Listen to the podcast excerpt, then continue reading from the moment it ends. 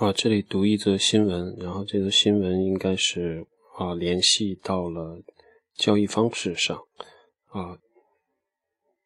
Warren Buffett, the billionaire chairman of Berkshire Hathaway, cited a farm he's owned since 1986 to caution individuals against the frequent buying and selling of stocks.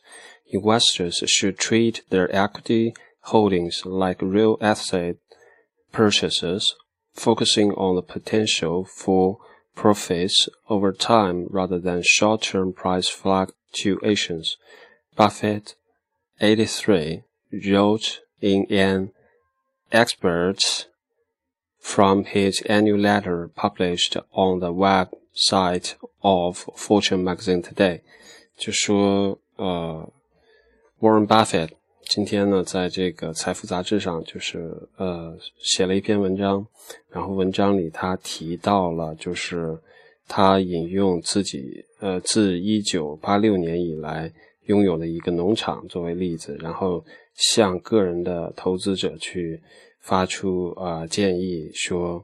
啊尽量要呃长期的持有股票，然后以避免经常买卖股票而导致的可能会。亏损的这样的一种局面，之所以提这个，最主要的还是提到，啊，昨天在四六零六零那边，然后提到的叫做 opportunity cost，这里说的就是 different person have different kind of opportunity cost because,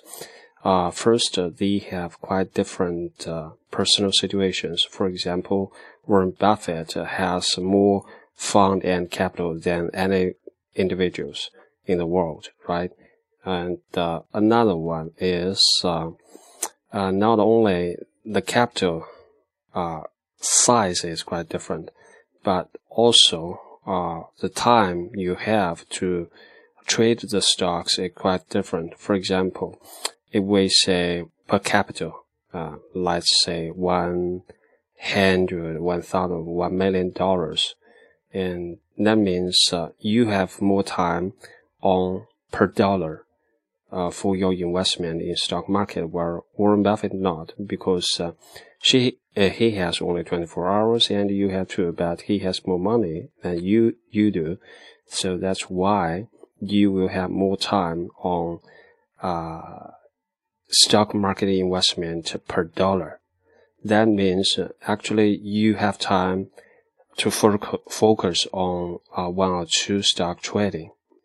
啊，这里说的就是有一个叫做 com，嗯，还有一个叫 competitive advantage，就说这个是优势竞争或者是竞争优势。啊，因为不同的人他的竞争优势是不一样的。Warren Buffett，嗯，他有更多的这个资金，那么个人投资者呢，相对来说他的资金会少很多。所以呢，Warren Buffett 他所建议的有一个就是啊，buy and hold，就是买入并长期持有。那么这个是基于他个人的这个资金规模和个人的这个 competitive advantage，就是个人竞争优势来的。因为对于他来说，他的资金规模是非常大的，所以他也不可能说把每个资金投到每个股票上去，然后用自己很多的时间去专注在股票的操作上。但对于个人投资者来说呢，资金规模不是这么的庞大。所以，个人投资者的 competitive advantage 相反就是时间优势啊，然后和注注意力的优势。那在这方面有这样的优势，你相反就不应该采取和 Warren Buffett 相同的这样的投资的策略。那他是 buy and hold，因为他没有时间去处理这个股票的短期的波动。那即使短期波动有有大的利润。可以止盈，但是他因为没有时间去处理这些事，所以他做不到。那相反，individual investor 是个人的投资者呢，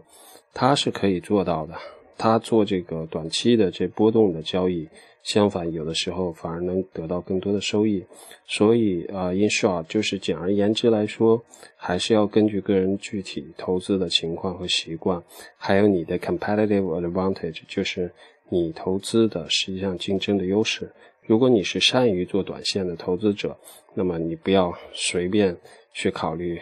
而 Warren Buffett 他说什么？因为他说的很多的建议，实际上是站在他个人的立场上，他有自己的资金规模，那么有可能能跟他匹敌的，比如说索罗斯啊、罗杰斯啊之类，就说有非常庞大资金规模的这样的个人，甚至是机构，才有可能能够和他去采取相同的投资的路线或者是策略。所以简短简短来说，并不是 Warren Buffett 说的每一个建议都适合每一个个人投资者。Okay, that's all about this news. Uh, if you are interested in economics, you can also uh,